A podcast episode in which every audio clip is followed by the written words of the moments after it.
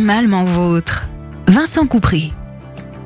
Bonjour à tous. Pour cette dernière chronique avant les fêtes, je vais vous raconter la consultation qui m'a le plus marqué en 30 ans de carrière. J'ai vu beaucoup de cas tout au long de ces années, mais cette consultation restera la plus marquante et vous allez vite comprendre pourquoi. Tout a commencé un soir de novembre alors que je regardais la télévision, abruti par une série américaine affalée sur mon canapé quand le téléphone a sonné. À demi endormi, je décroche et j'entends. Ici le capitaine Crochet, j'ai un problème avec un éléphant. Je vous laisse imaginer ma surprise. À moi, vétérinaire, ne soignant que les chiens et les chats. Sur le moment, je n'ai pas du tout compris.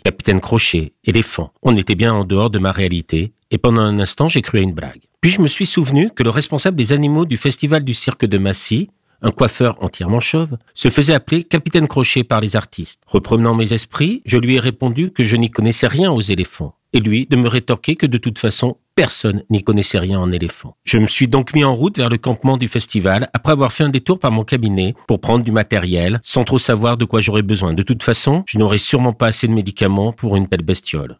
J'arrive donc au cirque et là on me conduit sous un chapiteau où on me présente ma patiente, une éléphante de 4 tonnes, qui ne mangeait plus depuis quelque temps et me semblait assez apathique. Habitué aux chiens et aux chats, je me sens déjà suffisamment mal à l'aise à côté d'un cheval ou d'une vache de quelques centaines de kilos. Vous imaginez mon ressenti face à cette bestiole de près de 3 mètres de haut. Je fais ce qui me semble être un examen clinique à peu près correct. Difficile d'écouter son cœur avec un stéthoscope pédiatrique ou de palper son abdomen, vous vous en doutez bien. Je me sentais tout petit petit à côté de l'animal, d'autant qu'elle se penchait légèrement vers moi. Je me pose donc plein de questions sans trouver de réponse satisfaisante. C'est alors qu'un des soigneurs du cirque m'indique avoir le numéro de téléphone d'un de mes confrères. Je l'appelle malgré l'heure tardive et il me répond très gentiment. Je lui explique la situation et il me pose une seule question. Qu'y a-t-il au sol? Je lui réponds qu'il y a de la paille. Et sous la paille? Sous la paille?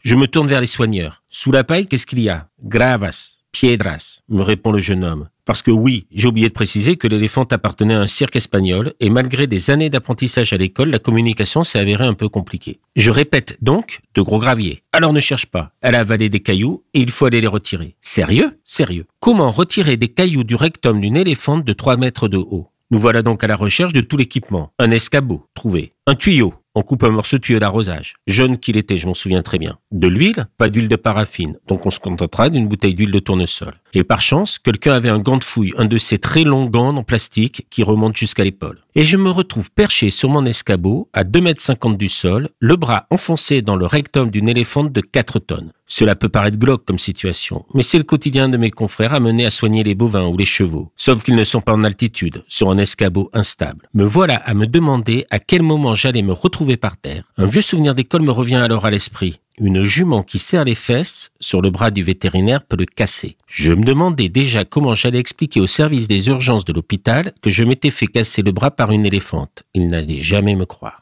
Toujours est-il que j'ai trouvé de nombreux cailloux, de quelques centimètres de diamètre, et j'ai réussi à tous les retirer du rectum de l'animal, sans tomber ni me faire écraser le bras et je suis redescendu en un seul morceau, les vêtements souillés. Et je peux vous dire une chose, si un jour vous vous retrouvez avec des selles d'éléphant sur vos vêtements, inutile de les laver. Cela ne part pas, ils sont bons pour la poubelle. J'ai donné la consigne de retirer les graviers sous la paille, d'autant que l'animal était en compagnie de trois de ses congénères et que je n'avais aucune envie de recommencer une telle expérience. C'est là-dessus que nous nous sommes quittés vers une heure du matin, espérant avoir tout évacué.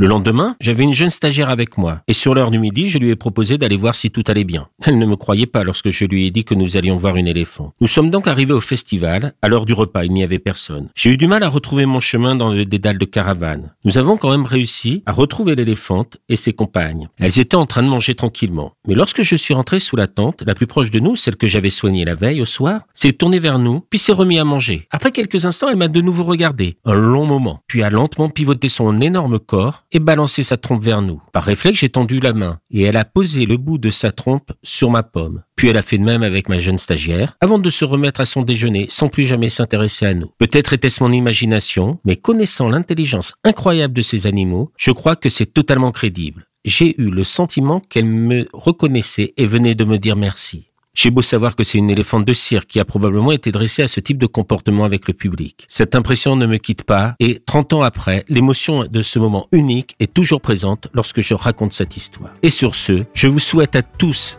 de bonnes fêtes de fin d'année et je vous dis à très bientôt sur Sun dans Animalement Votre.